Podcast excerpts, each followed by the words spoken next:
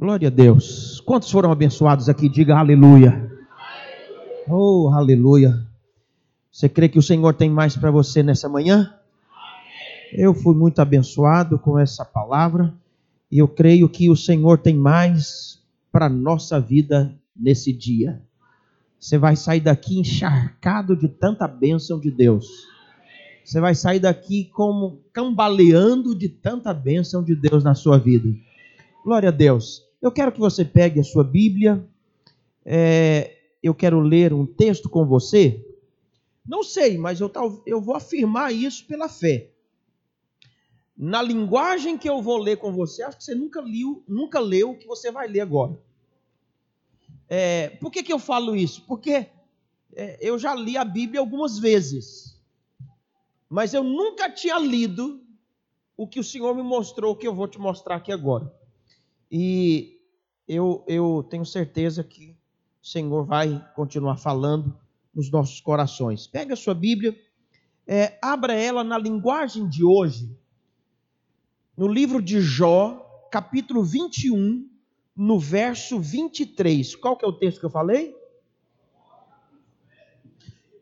Só, só cinco irmãos falaram. Qual que é, a, é, é, é o texto? Jó, capítulo 21, no verso 23. É, põe na linguagem de hoje, você tem na linguagem de hoje? É, eu quero ler esse texto em algumas versões e depois eu quero falar para você. É, Jó 21, verso 23. Olha que coisa espetacular. Pastor, quem vê coisas maiores? Quem vive coisas maiores? Quem experimenta na prática coisas maiores. Eu vou te falar nessa manhã, dando sequência aqui nessa palavra abençoada, uh, Jó 21, verso 23. Isso. Jó 21, 23. Quero sugerir que você marque esse texto na sua Bíblia aí. É, eu tenho certeza que você vai usá-lo é, por muito tempo aí na sua vida. Jó 21, 23. Impressionante esse texto. Impressionante. Eu vou contar até três e nós vamos ler em uma só voz, assim, para essas colunas aí dar uma abalada aqui dentro. Vamos lá? Um, dois, três e.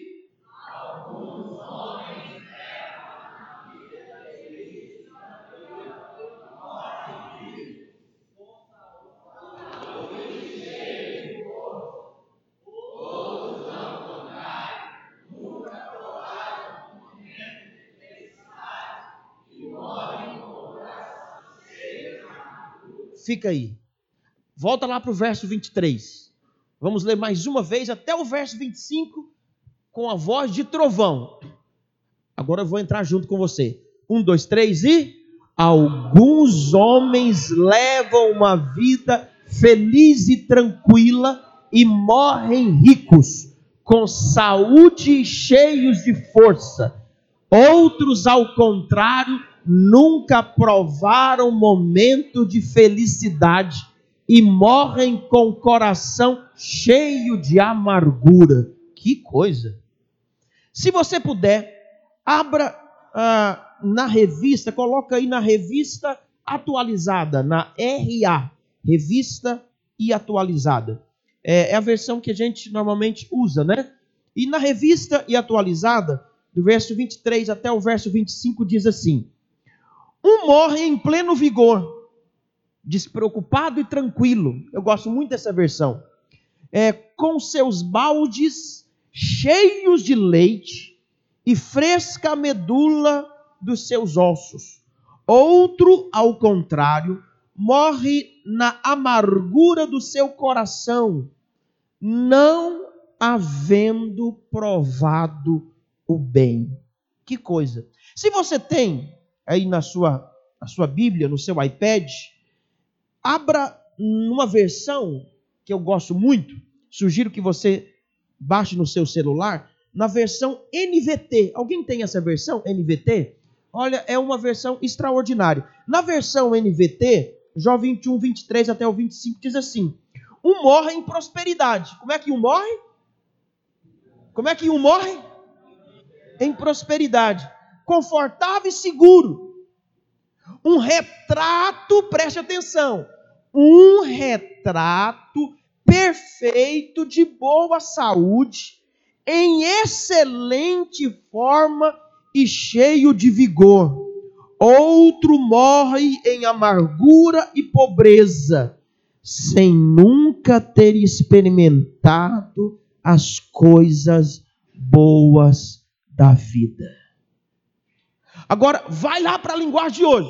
Vamos ficar nessa versão. Eu vou trabalhar com você esse texto na linguagem de hoje. Eu fiz questão de ler em três versões é, para a gente ter uma fixação boa na nossa mente. Você, você deve estar pensando, falando, poxa, como que. Você vai falar o que desse texto, né? Mas olha aqui, é, vamos ler junto na versão NTLH, que é a versão linguagem de hoje. Então, olha o que, que o texto diz na linguagem de hoje. Alguns homens, tem alguns líderes aqui? Tem líder aqui? Tem pastor aqui? Tem obreiro aqui? Agora eu vou colocar alguns líderes. Alguns líderes, alguns pastores, alguns discipuladores, alguns anfitriões levam uma vida feliz, tranquila e morrem ricos, com saúde e cheios de força. Agora, outros, diga comigo, outros. Não, bem forte, diga outros. Outros, ao contrário, nunca provaram um momento de felicidade e morrem com o coração cheio de amargura. Ô irmãos, esse texto aqui tem sido algo muito desafiador para mim. Entender esse texto é algo chave para vivermos uma vida plena. Eu quero colocar um tema para você acompanhar o meu raciocínio. Qual que é o tema que eu quero tirar desses versículos? Então, você pode anotar. Ver coisas maiores, aqueles que descobrem a vida que Deus planejou para eles viverem. Quem que vê coisas maiores? Só pode ver coisas maiores aqueles que descobrem o tipo de vida que Deus planejou para eles viverem. Só pode ver coisas maiores aqueles que tiveram revelação do tipo de vida que Deus planejou para eles viverem. Ninguém, olhe para cá, ninguém vai ver coisas maiores se ele não tiver revelação do tipo de vida que Deus planejou para eles viverem. Alô? Alô? Você está aqui? Então, ninguém pode ver coisas maiores se você não tiver revelação da vida que Deus planejou para você viver. Ninguém vai cumprir o propósito de Deus se ele não descobrir qual é o tipo de vida que Deus planejou para ele viver. Só pode ver coisas maiores, só pode experimentar coisas maiores aquelas pessoas que tiveram por revelação o entendimento do tipo de vida que Deus planejou para eles viver. E nesse texto, especialmente na linguagem de hoje, eu consigo ver a vida que Deus planejou para nós vivermos em todas as áreas. Então, olhe para cá. Esses versos que nós lemos aqui, eles mostram para nós a vida que Deus planejou para mim viver. Deus falou comigo a respeito disso nesse texto há algum tempo atrás. Ele diz: Filho, eu vou te mostrar nesse texto a vida que eu planejei para você viver de segunda a segunda, segunda, terça, quarta, quinta, sexta, sábado, domingo e segunda. Eu vou te mostrar a vida que eu planejei para você viver. Uma vez que você vive essa vida que eu planejei para você viver, você vai ver coisas maiores acontecendo todos os dias da sua vida. Então, eu quero apresentar para você a vida que Deus planejou para você. Quando eu me dediquei para estudar um pouquinho nesse texto, Deus falou algo comigo. E se você quiser anotar, você anote. Deus disse para mim assim: Adean, mude a sua maneira de pensar para você mudar a sua maneira de viver. Quando eu olhei para esse texto, Deus falou comigo: se você mudar sua maneira de pensar, você vai mudar sua maneira de viver. Então diga para o seu irmão: mude a sua maneira de pensar para você mudar sua maneira de viver. Então, como que eu mudo a minha maneira de pensar? Olhando para os pensamentos de Deus a meu respeito. Jeremias 29, 11 diz que o Senhor tem pensamentos bons a meu respeito. Então, eu mudo a minha maneira de pensar então, colocando os pensamentos de Deus dentro de mim. E na medida que eu tenho os pensamentos de Deus dentro de mim, então eu vou mudar a minha maneira de viver. Se eu mudo a minha maneira de viver, então pelas escrituras sagradas, eu vou ver e experimentar coisas maiores na minha vida. Pastor, até agora não estou entendendo nada. Você vai entender daqui a pouco, porque eu vou compartilhar com você que vê coisas maiores aqueles que tiveram entendimento do plano de Deus para as nossas vidas. Você sabe, irmãos, olhe para cá. Quando você conhece a vontade de Deus, por revelação, escute, então nós vamos ter a realidade desse tipo de vida na nossa vida diariamente. Você entende isso? O pastor John Richter falou algo muito interessante, é fato e verdade. Nós precisamos ter a realidade do favor de Deus na nossa vida. Agora, como que essa realidade vem? Essa realidade se torna prática na nossa vida quando você tem conhecimento da vontade de Deus para você. Então, uma vez que você tem o conhecimento da vontade de Deus, isso se materializa na sua vida. De que maneira, pastor? Crendo que as coisas estão bem na nossa vida. Segundo Coríntios 4:13, Paulo diz o quê? Eu criei, por isso é que falei. Nós cremos, por isso é que falamos. Então, se eu creio que está tudo bem comigo, então eu vou dizer que está tudo bem. Então presta atenção numa coisa: nós somos pastores e nós estamos aqui para edificar a igreja. Na antiga dispensação, qual é a antiga dispensação? Lei. Quando as coisas não estavam boas, eu estou dizendo lá na nossa igreja, lá na Bahia, quando as coisas não estavam boas, eu convocava a liderança para a gente fazer algumas coisas. Na nova dispensação da graça, quando as coisas não estão boas, eu convoco a liderança para a gente proclamar algumas verdades. 2 Coríntios 4,13. Eu criei, por isso falei. Então agora, eu vivo coisas maiores, crendo e falando. Crendo e falando. Então, essas realidades, elas se tornam práticas da nossa vida quando você tem revelação da verdade de Deus para você. Quando você olha para esse texto, coloca lá na linguagem de hoje, Jó 21, 23. Quando você olha para esse texto, ele, ele choca a gente de algumas maneiras. Olha só como que começa o texto. Qual é a primeira palavra que aparece no texto, meus irmãos? Não, não. Qual que é a primeira palavra? alguns. E isso me choca. É só alguns, só alguns que vivem a vida que Deus planejou para eles viverem. Por que, que o texto começa com essa palavra? Só alguns. E não todos? Por que, que só alguns vê coisas maiores e outros não? Então, quando você olha para o texto e olha para muitas pessoas, parece que eles não vivem a vida que Deus planejou para eles viverem. É essa vida que está no texto.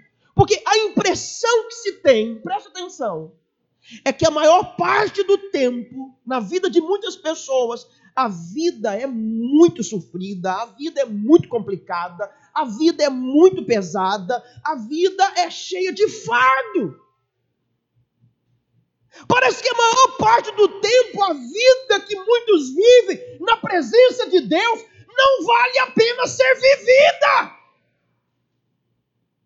Porque é uma vida, está muito complicado, está muito difícil. Aqui não rompe, as coisas não acontecem. Aqui para a gente é, é, é, não sei o quê. É, não, é, é oh, de semana difícil, ou semana complicada e não sei o quê. Então, quando você olha para a vida de muitas pessoas, parece que eles não estão vivendo a vida que Deus planejou para eles viverem.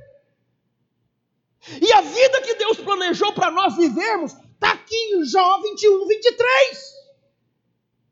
E qual que é a vida? Alguns levam uma vida feliz, tranquila e morrem ricos, com saúde, cheio de força.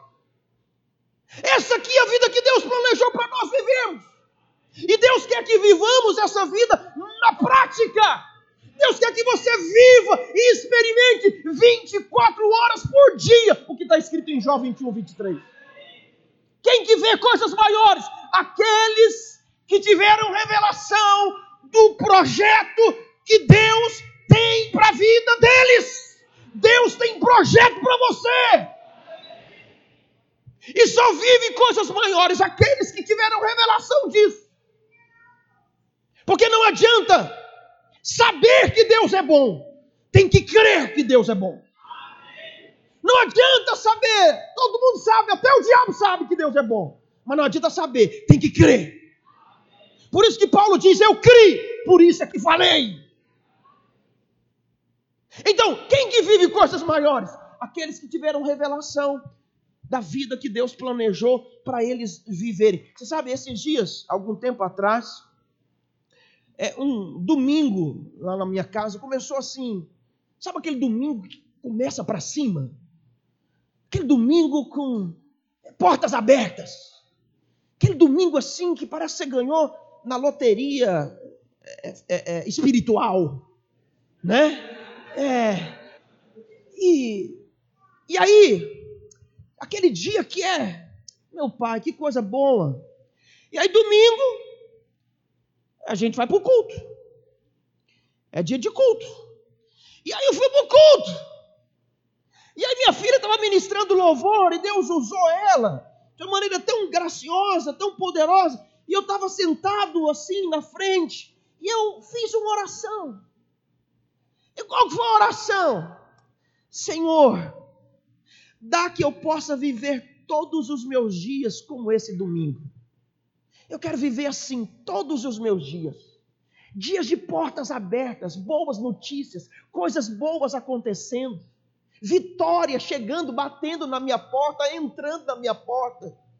Irmãos, acredite, Deus faz isso comigo de vez em quando. Na hora que eu falei isso, orei, Deus me mostrou, me mostrou esse texto, minha visão. Normalmente eu não deixo, nem no meu iPad, nem no meu celular, é, eu, eu uso muito pouco a linguagem de hoje. Quando eu abri, eu cliquei no celular, já caiu na Bíblia Online, aberto o texto de Jó 21, 23. E Deus falou no meu coração: Filho, eu vou te mostrar a vida que eu planejei para você viver hoje caiu em Jó 21, 23. E Deus falou assim: está aqui, é essa vida que eu planejei para você viver. Por quê? Porque eu não tenho eu não planejei uma vida ruim, uma vida difícil, uma vida complicada para você viver. Eu tenho outra vida para você viver. A vida pesada, complicada, a maior parte do tempo é lamento, a maior parte do tempo é complicado, é porta fechada. Ah, para mim conseguir comprar uma coisa é uma luta. Ah, para mim multiplicar uma célula, eu tenho que orar e expulsar todos os Exu caveiras da cidade, não sei quantas vezes. Ah, muito difícil.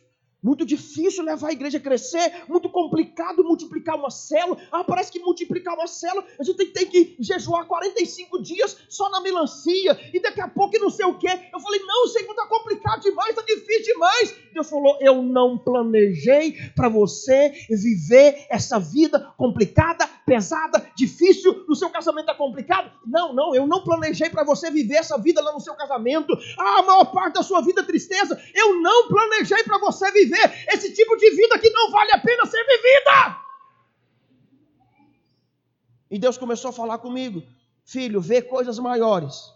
Aqueles que em primeira mão tiveram revelação do projeto de vida que eu tenho para eles viverem. E eu, ah, irmão, eu vou te falar um negócio.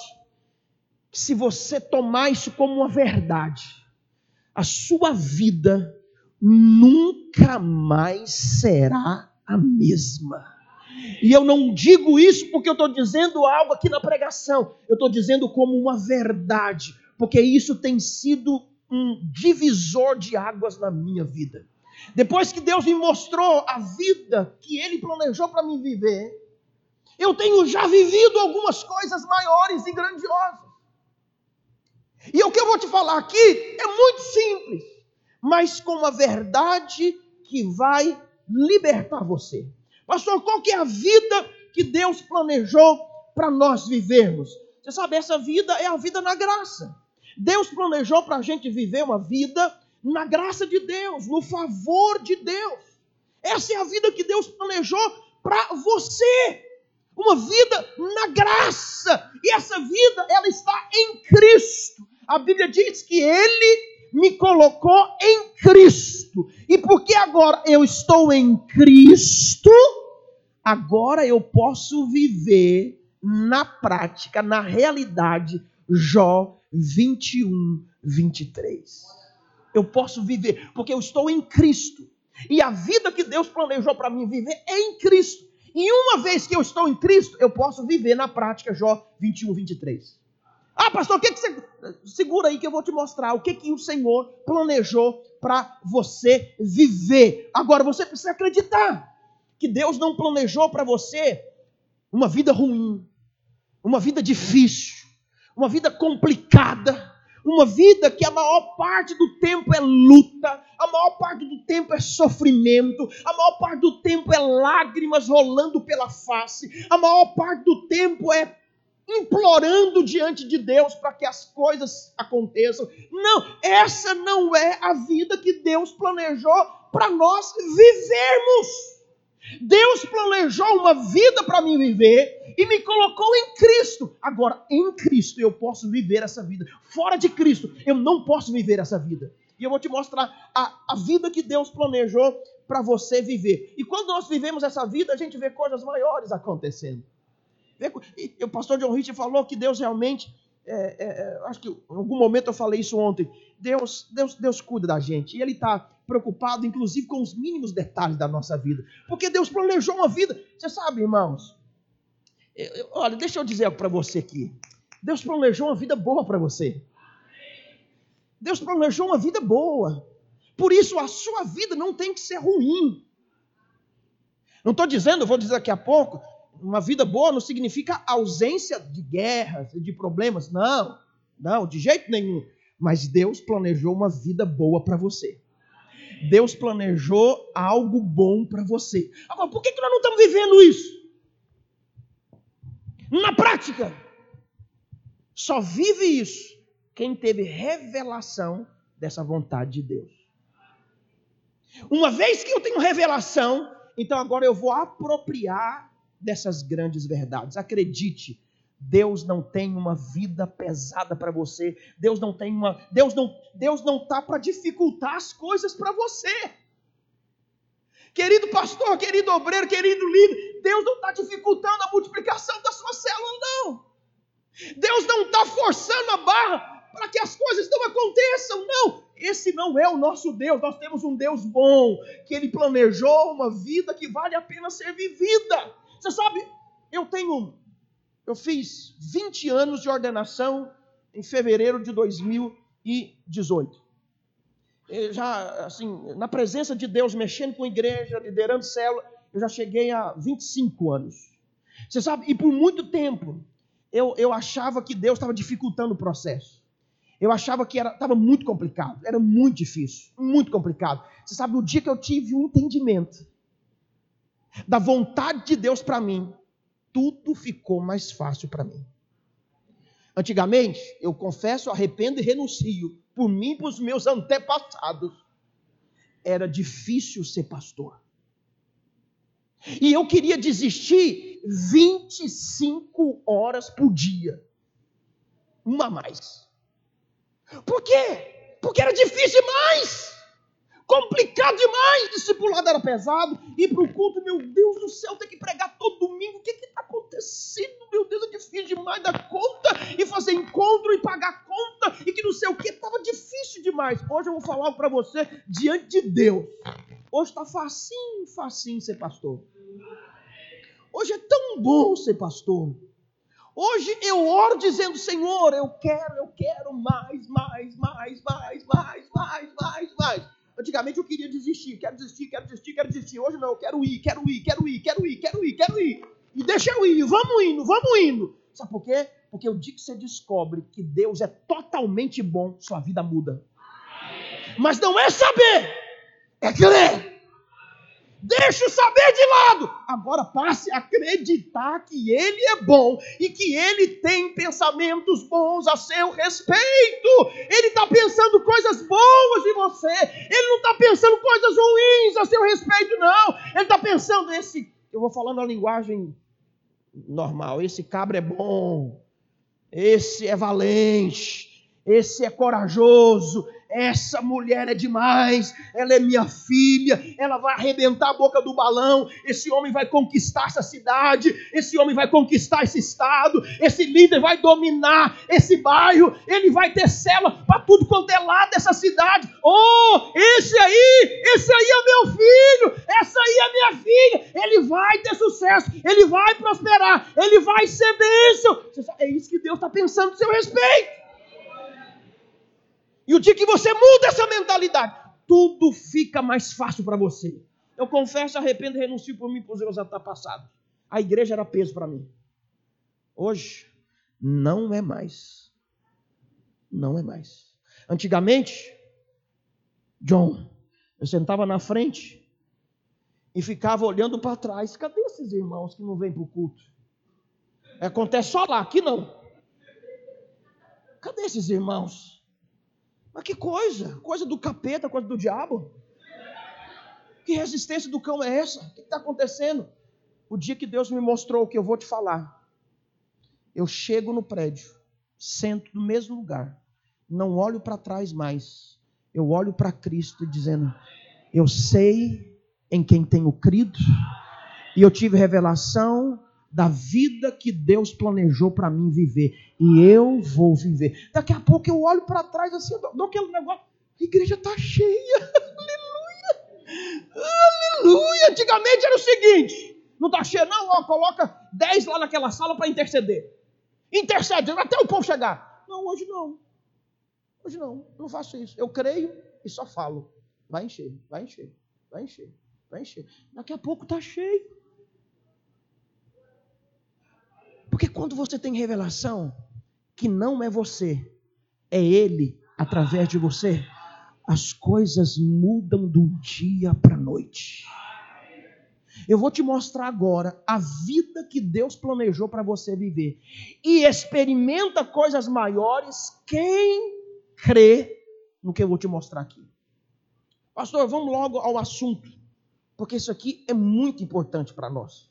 Muito importante. Então, eu não sei se eu vou conseguir falar tudo o que eu é, tenho para falar. Eu não marquei o tempo. Quando você marcar, você, você dá um, um oi aí, tá bom? Então, agora, vamos voltar lá para o versículo 23. Olha só, irmãos, o que, que me assusta está no verso 23. Ele diz: só alguns, só alguns que vivem a vida que Deus planejou para eles viverem. Por quê? Porque outros não tiveram revelação.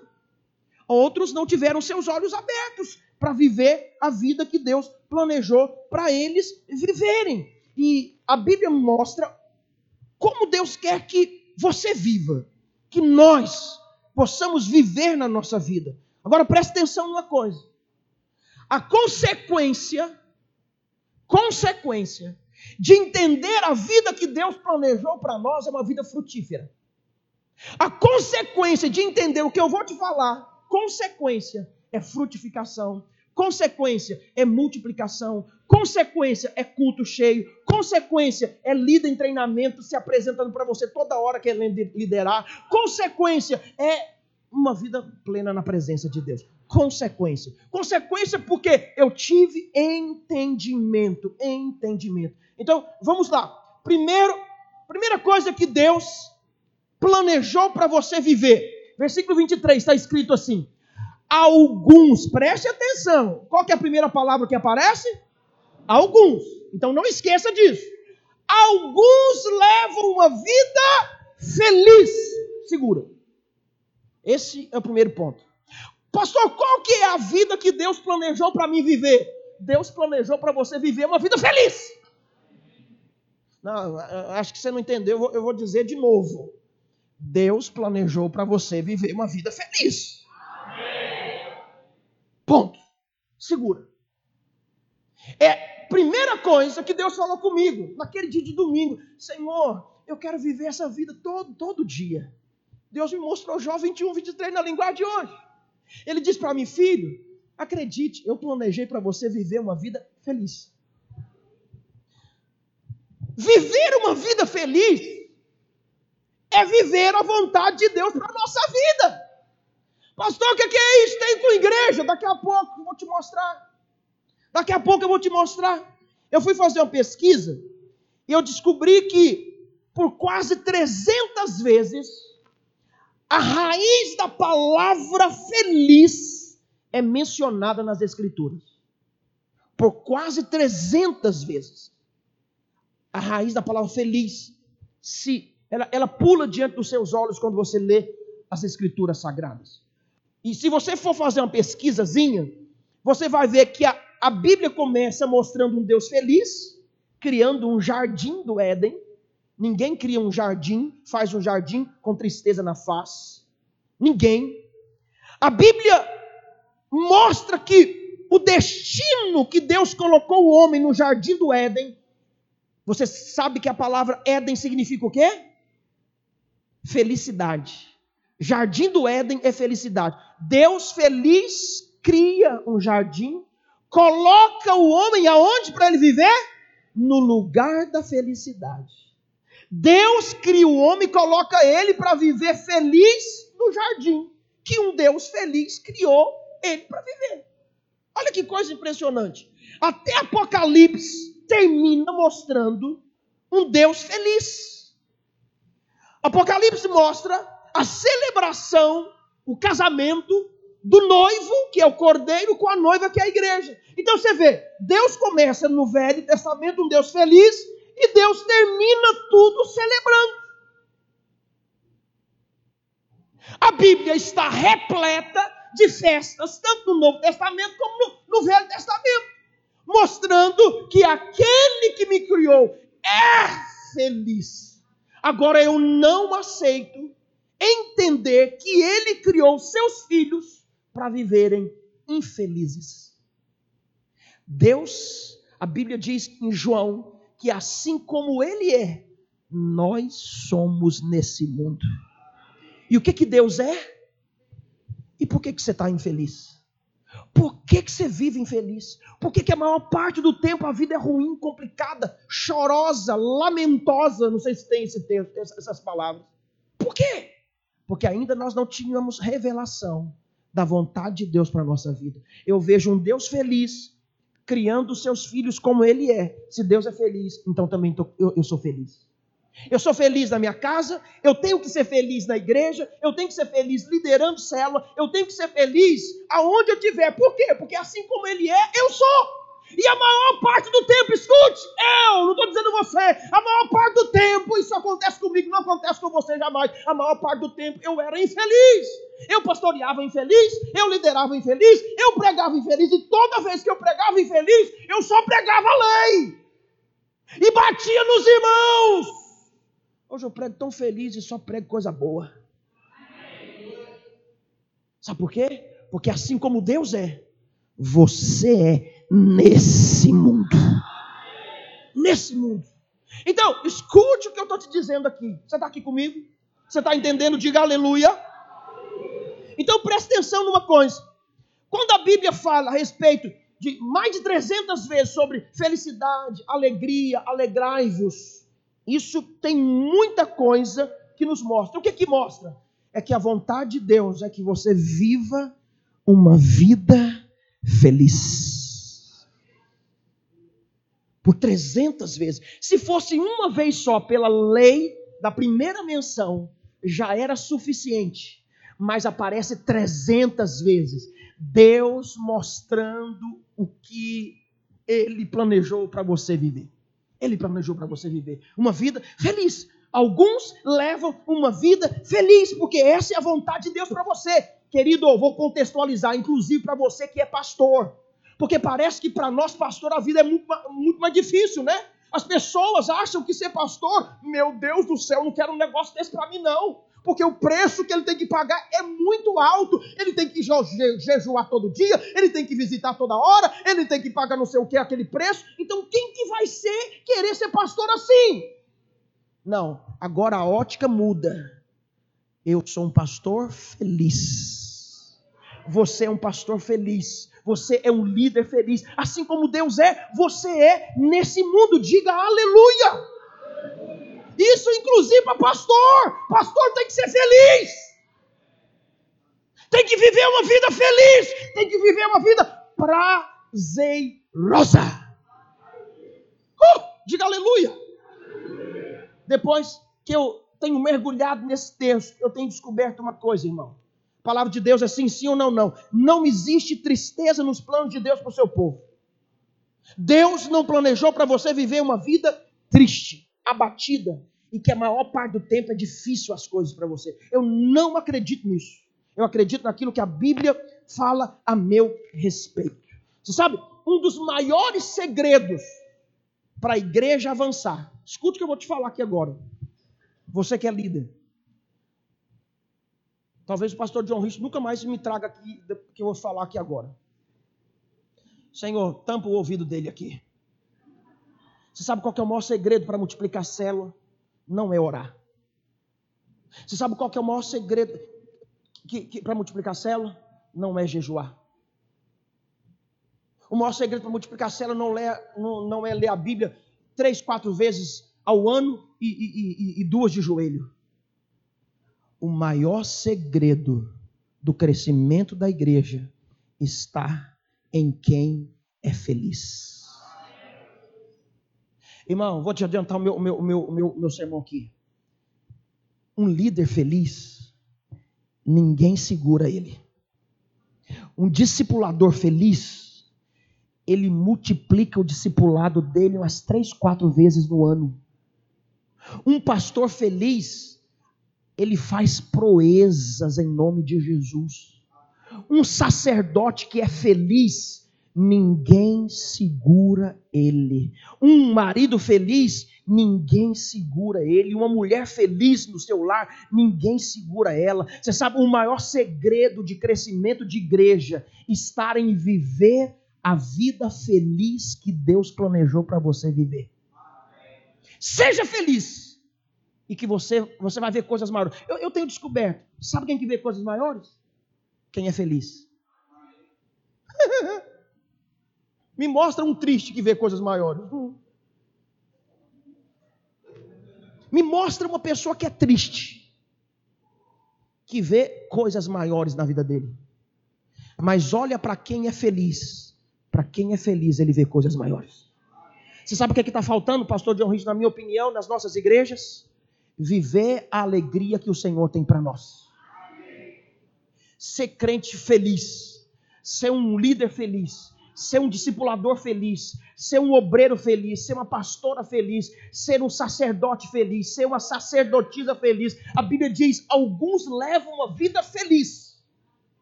Essa é a vontade de Deus para você, que você viva uma vida feliz. Diga isso, levanta sua mão direita, diga assim: a vontade de Deus para minha vida é que eu viva uma vida feliz. Você pode aplaudir Jesus nessa manhã, nessa, nessa tarde?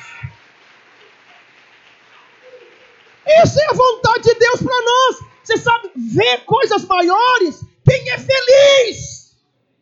Quem não é feliz não vê coisas maiores. Eu conheço, eu sou pastor há muitos anos. Eu conheço irmãos que oram 24 horas por dia. E tem uma cara daquele cachorro bulldog. Não sei se esse, esse, esse não é bulldog não, né? Aquela cara fechada. Você percebe que não adianta você orar e viver outro dia triste. Não adianta ir para a sua célula, liderar com tristeza discipular com tristeza, jejuar com tristeza. Isso tipo de coisa não leva ao crescimento, mas a Bíblia mostra que todo feliz vê coisas grandes. Eu quero ser um pastor mais feliz do que eu tenho sido. Eu quero ser. E eu vou ser. Você vai ser, seu casamento vai ser, você vai ser um homem feliz, você vai ser uma mulher feliz, você vai ser um líder feliz, você vai ser um discipulador feliz. Você sabe o que é está faltando? Só alegria, mais nada. Porque orar você já ora, jejuar você já jejua, cantar você já canta, para o culto você já vem. Agora, dá uma pitadinha de alegria aí. Coloca alegria, coloca felicidade tudo que você está fazendo. Irmão, até agora eu só estou te falando, não estou te provando nada. Mas agora eu vou te provar que aqueles que levam a vida feliz, a consequência é ver coisas maiores. A consequência é ver coisas maiores. Quem leva essa vida feliz, verá coisas maiores acontecendo. Bom, vamos lá para a palavra de Deus eu quero te mostrar um texto. Neemias, no capítulo 8, versículo 10, na linguagem de hoje. Sou único pregador que bebe, prega bebendo refrigerante. Porque eu sou feliz. Quem é feliz é assim. Né, Pavão? Pavão, aleluia. Neemias 8, 10, na linguagem de hoje. Irmãos, por favor, fique comigo nesse texto por um minuto. Aqui, Neemias, depois que ele termina de fazer a leitura da lei, ele chega diante do povo e diz o seguinte: Vamos agora para casa. Fazer o quê? Ah, por favor, começa aqui. Quando você sai do culto, vai para sua casa, mas vai para fazer festa. Você sabe, a vida é assim, ele termina. Agora vá para casa de vocês e faça uma festa. Repartam a sua comida e o seu vinho com quem não tiver nada preparado. Esse dia é sagrado para o nosso Deus. Agora preste atenção. O que, que ele diz? Não. Você consegue dizer sim? Não fique triste. Não fiquem tristes. Por quê? Porque a alegria que o Senhor dá fará com que vocês fiquem fortes. Presta atenção numa coisa, eu vou te mostrar algumas coisas aqui que eu nunca tinha visto. Alguns só acham que serão fortes porque oram e jejuam. Por favor, continue orando e jejuando.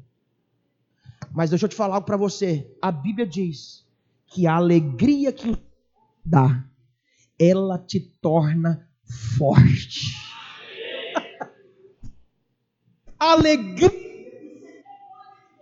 Meu irmão,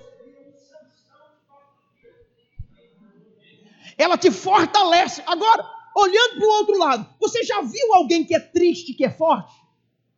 Alô? Quem é triste é fraco, só vive lamentando. Mas quem é alegre tem uma força especial dentro dele. Você sabe quem que vê coisas maiores? Aqueles que são alegres alegres. A Bíblia diz que essa alegria, ela me dá força para me continuar servindo ao Senhor. Salmo 100, no versículo 2, olha, na revista e atualizada. Olha, a Bíblia nos dá uma direção de como. É, na RA, por favor. RA. A Bíblia me mostra como que eu devo servir ao Senhor. Como que eu devo servir ao Senhor, pastor? Ele diz o seguinte: servir ao Senhor com tristeza. Servir ao Senhor com amargura. Venha para o culto decepcionado. O que que ele diz? Eu devo servir o Senhor com alegria.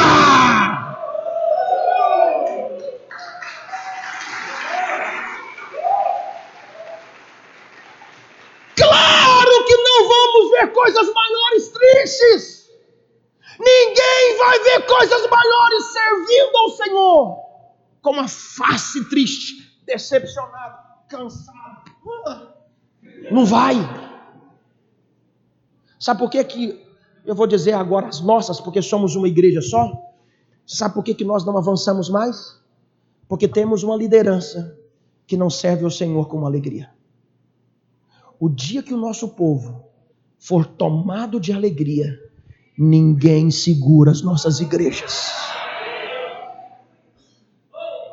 Ninguém segura as nossas igrejas. Irmão, um pastor alegre faz proeza. Um discipulador alegre faz proeza. E eu vou te mostrar um negócio aqui que você vai ficar desesperado. Provérbios capítulo 10, no versículo 28. Abaixa só um pouquinho o retorno, por favor. Provérbios 10, 28. Na revista atualizada diz assim: é, Quantos querem ter esperança na vida aqui? Você espera por algo melhor na sua vida? A Bíblia mostra o segredo. Ele diz que a esperança do justo É o quê? Meu irmão, se você tem esperança, coloque a tristeza do lado e põe alegria dentro do seu coração, porque ele diz: para o alegre tem esperança. A esperança do justo, alguém é justo aqui? Por que, que você é justo? Porque você ora? Porque você jejua? Porque você vem no culto todo domingo? Você é justo porque o Senhor te fez justo. E a Bíblia diz que a alegria do justo traz esperança para ele. Você sabe, eu, eu, Bahia tem 417 cidades. Eu, eu, eu, quase todo mês eu visito as nossas igrejas e prego nas nossas igrejas. E eu vou passando por cada cidade. Você sabe, vai me dando a esperança de que cada cidade vai ter uma videira plantada ali.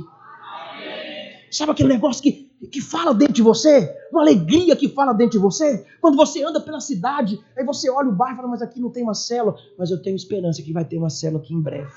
Você sabe, a esperança do justo é alegria. Se você vive alegre, então tem coisas boas que vai chegar em você. Deus tem falado muito isso comigo. Você sabe, o diabo aprontou tudo que você imaginar contra mim para me ser uma pessoa triste. Você não tem noção. O que, que o diabo fez na minha vida, na minha casa, para me ser um pastor triste? Mas o Senhor, nesses dias, tem mostrado que Ele me criou para ser um pastor alegre. Ô, irmão, dá uma sacudida no seu irmão e mostra os dentes para ele, dá uma risada para ele aí, pelo amor de Deus. Você sabe ver coisas maiores quem vive com alegria. É isso, você sabe? Oh, irmão, bom, bom, deixa eu ler um texto para você. Gálatas 5:22. Gálatas 5:22 diz o seguinte, na versão RA, Gálatas 5:22, mas o fruto do espírito é amor, mas também o fruto do espírito é alegria. Ele quer produzir alegria em você. Você sabe, eu acredito que você já tem amor. Eu acredito que você também é longânimo, que você é benigno, que você é bom e que você é fiel. Mas você sabe de uma coisa, uma das coisas mais difíceis de viver na vida diária é alegria. Hoje está tão bom aqui, mas na segunda-feira o diabo mostra que você tem 25 cheques para cobrir. O cartão de crédito é 55 mil para você pagar. Aí a alegria vai embora. Eu vou dizer uma coisa para você.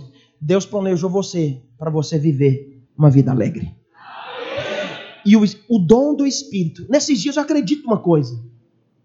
Eu acredito que eu vou te falar aqui o Espírito de Deus tem convencido você a ser uma pessoa alegre. Acredito que eu estou te falando. Se você viver uma vida alegre, sua vida será diferente. Agora, eu acho que você nunca leu, porque eu também nunca tinha lido. Porque eu, esse texto que eu vou ler com você aqui agora foi chave para a minha vida. Porque eu não acreditava na unção da alegria. Não, não acreditava. Confesso, arrependo e renuncio para os meus antepassados. Não acreditava. Mas Hebreus, no capítulo 1, no versículo 9, na revista e atualizada, olha só esse texto. Olha só o que, que diz. Preste atenção. Aqui está falando a respeito de Cristo. De Cristo. Ele está dizendo: amaste a justiça e odiaste a iniquidade. Por isso, Deus, o teu Deus, fez o que, irmão?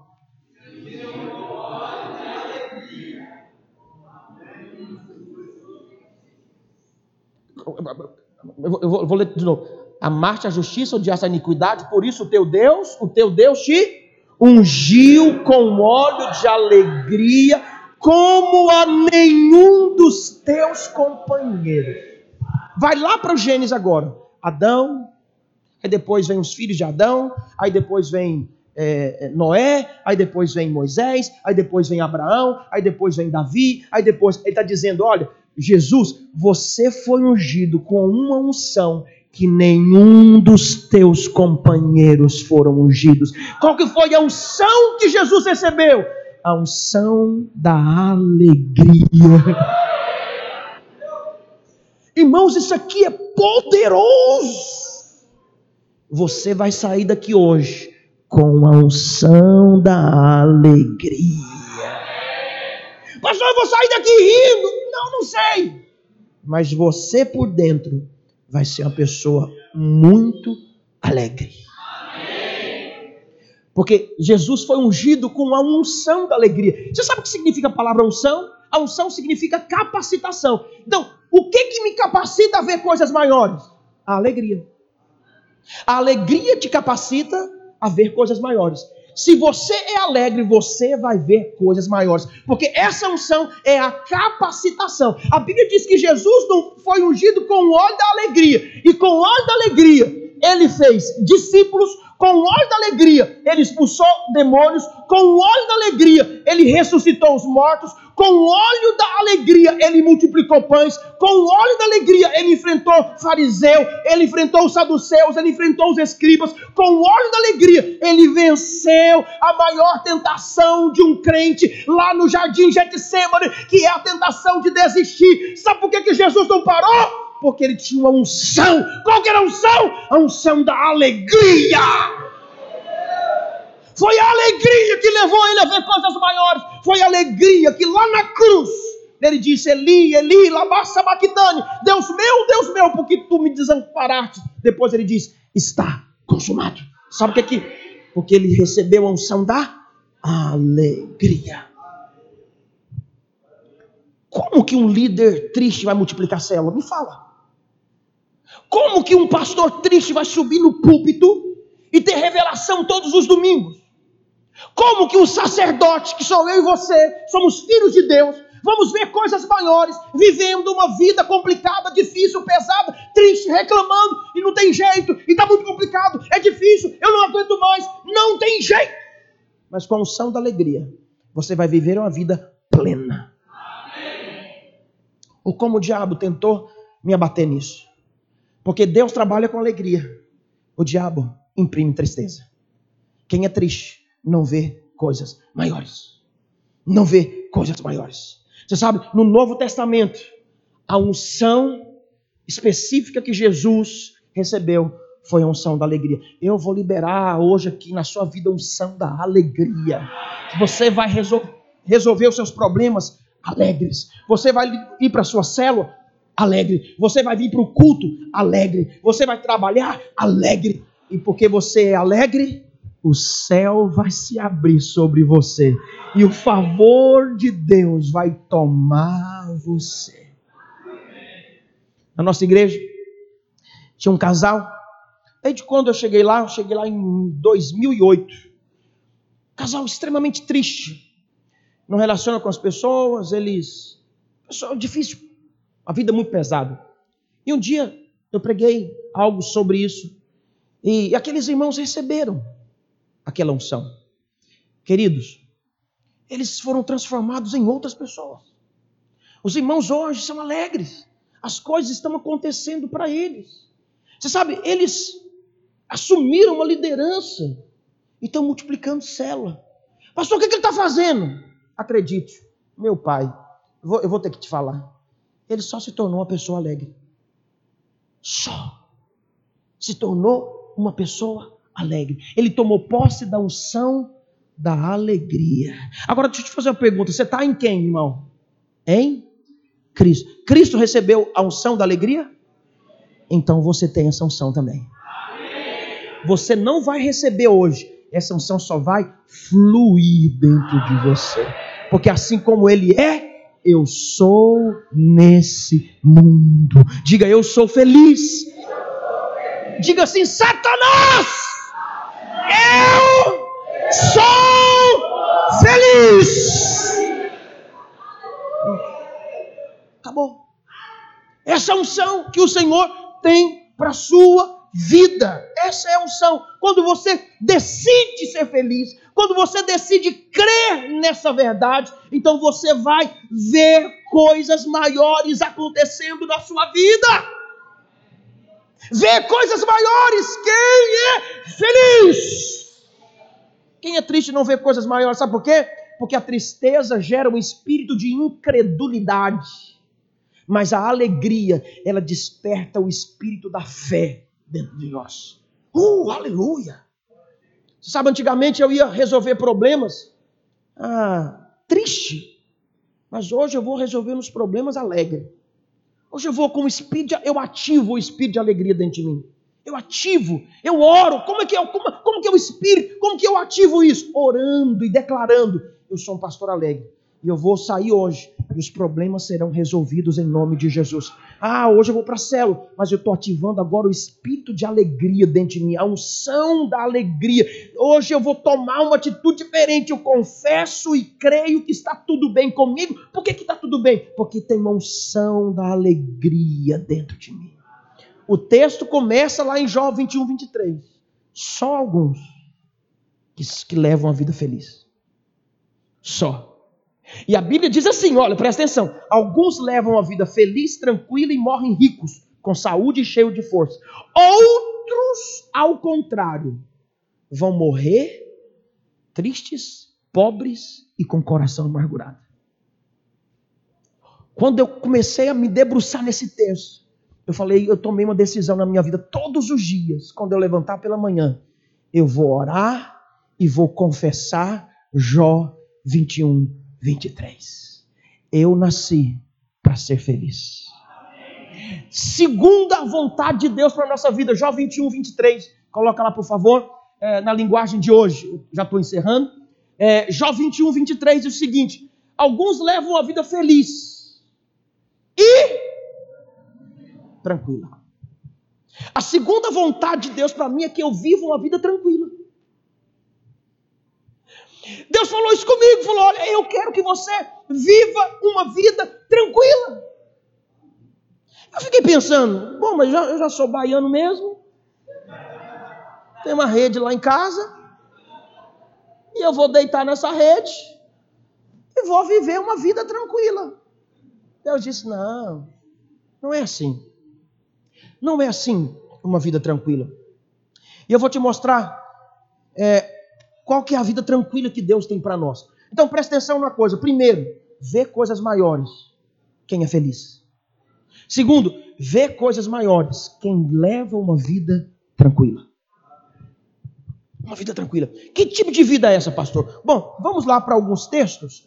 É, João 16, no verso 33. Você sabe, uma vida tranquila não é uma vida ausente de guerra, uma vida de trabalho. Ao contrário, se senão Jesus não tinha não tinha dito lá, Deus não tinha dito lá para Adão no jardim do Éden, guardar e cultivar. Não, uma vida tranquila é, não é a ausência de trabalho, de guerras, né? De jeito nenhum. Uma vida tranquila não é uma vida sem problemas. Caso contrário, Jesus não teria dito é, a respeito, uh, quando ele diz, lá em João 16, 33, ele diz: Estas coisas vos tenho dito para que tenhais paz em mim. No mundo passai por aflições, mas tem de bom ânimo, eu venci o mundo. Ele diz: No mundo vocês vão passar por aflições, mas existe uma maneira de viver uma vida tranquila. Pastor, como que eu posso viver uma vida tranquila? Deixa eu adiantar aqui, porque o tempo já está bem estourado. Uh, deixa eu ler com você. João 14, 27. A maneira de viver uma vida tranquila. João 14, 27 diz assim: Eu vos deixo a paz. Qual paz que Jesus deixou? Alô? O que, é que ele diz? Deixo-vos a paz. Qual paz? A minha paz vos dou. Não vou-la, não vou-la dou como o mundo dá, porque o mundo tem um tipo de paz. Qual que é a paz do mundo? Se você ganhar muito dinheiro. O dinheiro vai te trazer paz, provisoriamente. Você perde o emprego, perdeu a paz. Mas a Bíblia diz assim: olha, eu vou deixar para vocês uma paz que o mundo não pode dar. Qual que é a paz? a minha paz. Jesus pegou a paz dele e colocou dentro de você. Você sabe qual é a maneira de viver uma vida tranquila? É viver com a paz que Cristo me deu. Uma vez que eu vivo a paz de Cristo, não a minha paz, então eu vou viver uma vida completamente tranquila. E qual que era a paz de Jesus? Qual que era a paz? Pensa comigo. Jesus com os discípulos dentro do barco no mar da Galileia. Vem uma tempestade e o mar então começa a ficar revolto. E aí as ondas começam a crescer. E aí Jesus, no meio da tempestade, a Bíblia diz que ele estava dormindo. Jesus tinha paz em meio à tempestade. Agora ele pega esse tipo de paz que nem a tempestade o acorda, que nem a tempestade o tira da posição, coloca dentro de você.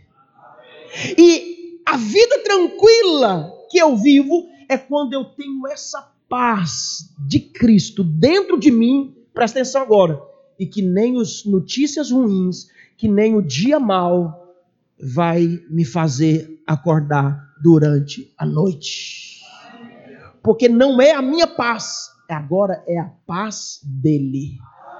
Deixa eu dizer algo para você. Sabe quem, quem vive uma vida tranquila? É aquele que tem a paz de Cristo. A paz de Cristo faz ele dormir durante a tempestade. A paz de Cristo faz ele ir em paz para viver o cumprimento do propósito completamente. Agora, eu descobri algo nos textos. Deixa eu avançar com você para a gente começar a encerrar.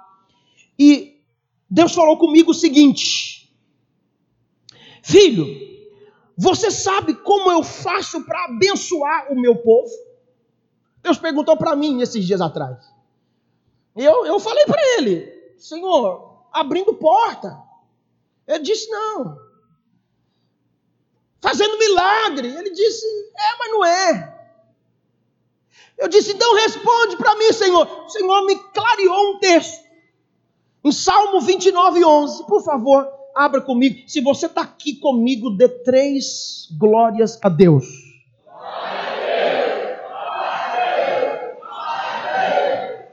Salmo 29, 11. O que, que diz? Salmo 29, 11. O Senhor dá força ao seu povo. O Senhor abençoa o seu povo com paz. Você quer ser abençoado? Recebe paz.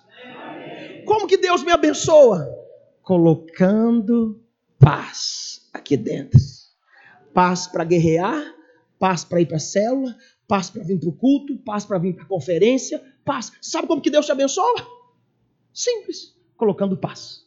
Qual que é a paz? A paz do Filho a paz de Cristo. A paz que demônio nenhum consegue tirar. A paz que o mundo não consegue tirar. Nada. Que essas epidemias conseguem tirar. Nada. Nada. Porque hoje o mundo está tudo preocupado. Agora não é a dengue, agora é a chikungunya. Depois da chikungunya é o chico capeta. Depois do chico capeta é a chica capeta. Depois da chica maluca. Daqui a pouco, irmão, você só pode viver com paz. Crendo, mil cairão ao meu lado, dez mil à minha direita, mas eu não serei atingido. Você vive em paz. Você vive em paz. Irmão, você sabe quem que vê coisas maiores? Quem tem paz. Quem vive com a paz de Cristo vê coisas maiores. Vê coisas maiores. Vê coisas maiores. Tem que orar, jejuar, virar do avesso? Só se você quiser. Mas por favor, não pare de orar nem de jejuar. Não confunda o que é graça com desgraça. Porque quem entendeu graça, ora mais, jejua mais, trabalha mais, lidera mais, multiplica mais, tudo é mais. Mas se você entendeu graça e houve subtrações, não é graça, é desgraça. Agora presta atenção numa coisa, porque muitas vezes nós queremos algumas coisas sobrenaturais quando Deus diz: Filho, eu te abençoo. Que maneira? Colocando paz. Sabe o que é paz? Segurança, confiança. Deus vai colocar uma segurança dentro de você, uma confiança que Ele vai cuidar de você, que as coisas vão acontecer, que a sua célula vai arrebentar de multiplicar. Sabe, sabe quando você lidera com paz? Sabe o que está faltando, na minha opinião, pastor John Richard? Está faltando é alegria e paz. Quer ver coisas maiores? Recebe alegria e recebe a paz de Cristo. Quem tem paz, recebe coisas maiores.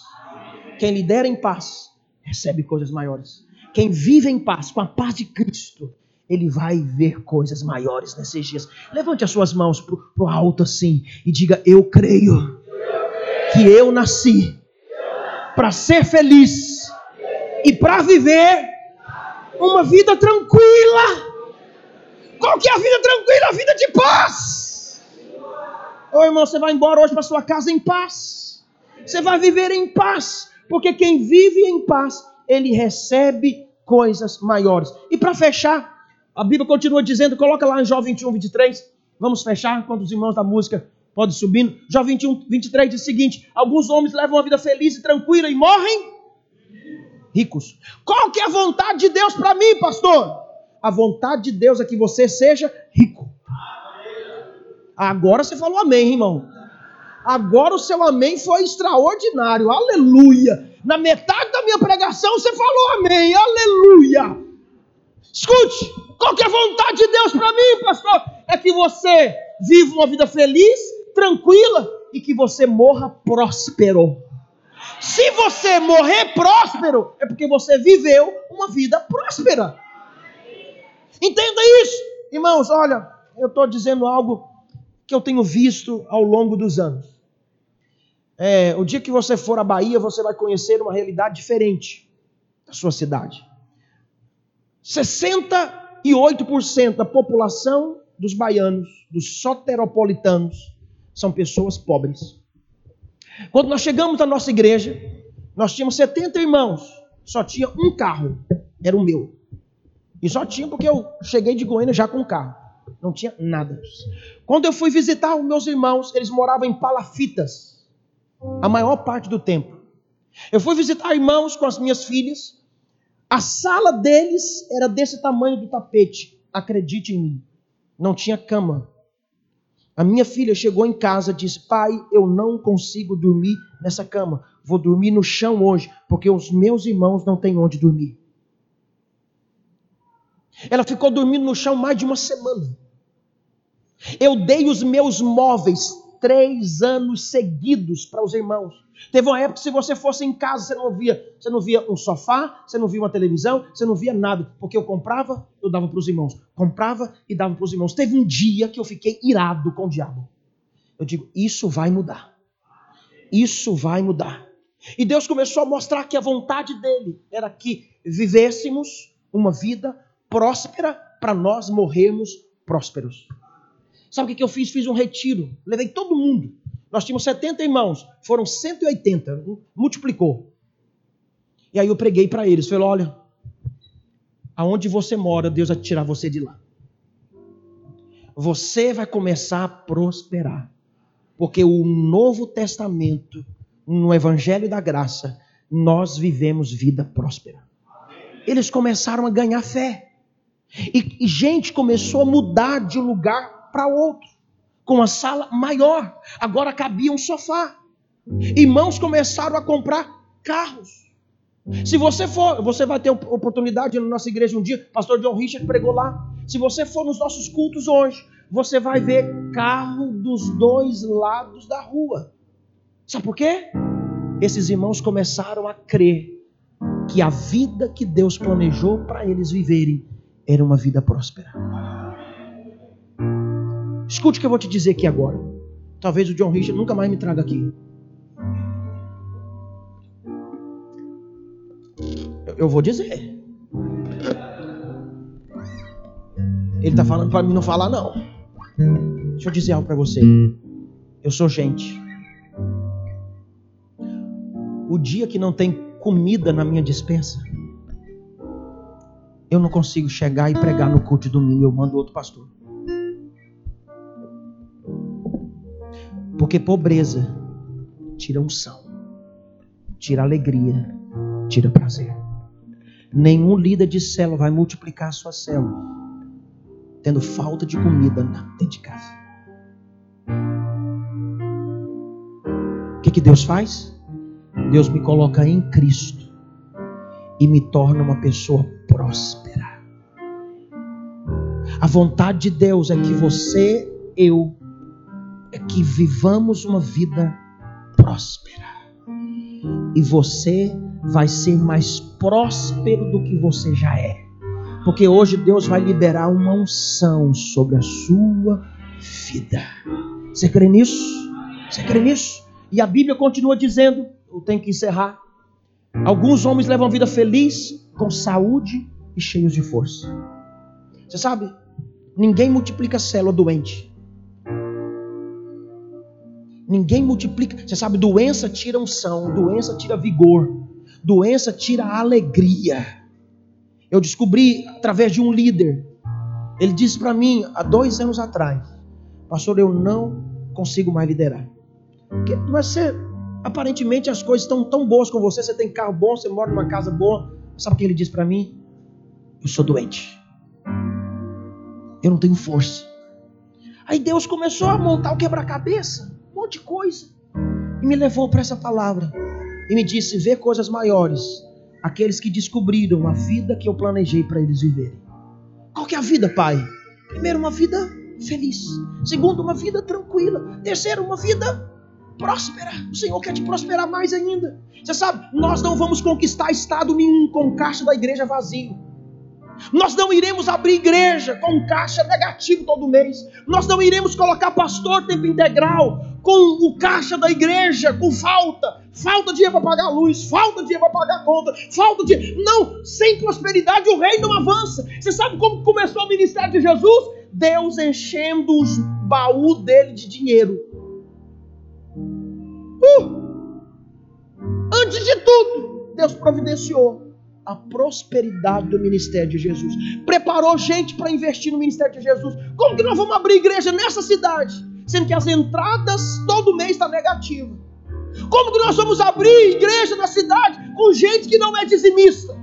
Gente que vem, recebe de Deus todo domingo uma palavra boa, mas na hora de colocar a oferta, ele é infiel.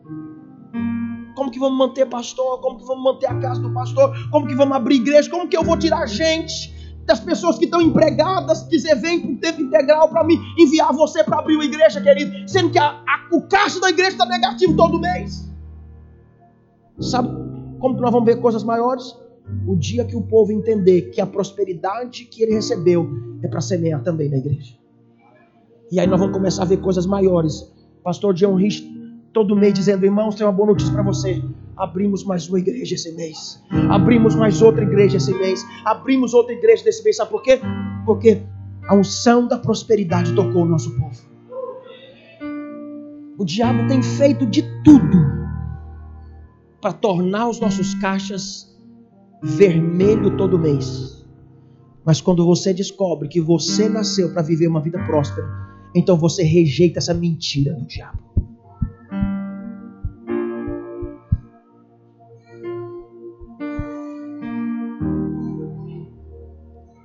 Quatro coisas. Ver coisas maiores quem é feliz.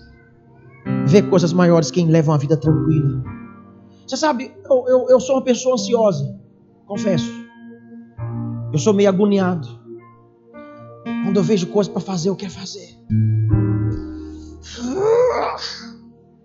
Sou goiano. Sou discípulo do Aloysio Antônio. Eu fico louco. Mas tem, Deus tem dito para mim: você vai ver coisas maiores vivendo uma vida tranquila. Antes de fazer qualquer coisa, fala comigo. Vou colocar minha paz dentro de você. E você vai guerrear. Só que diferente. Você vai guerrear em paz. Você vai liderar em paz. Você não vai. Você sabe quem para de liderar? Só quem perdeu a paz. Você sabe por que nós paramos de crescer? Porque em algum momento nós perdemos a paz em algum lugar. Alguém perdeu a paz.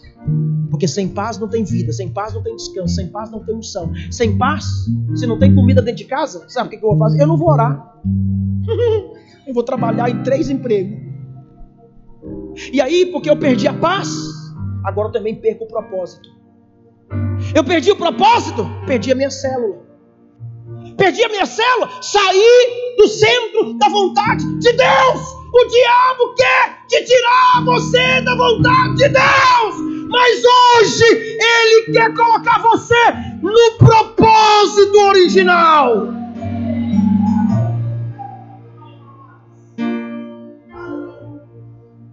O diabo quer tirar minha paz.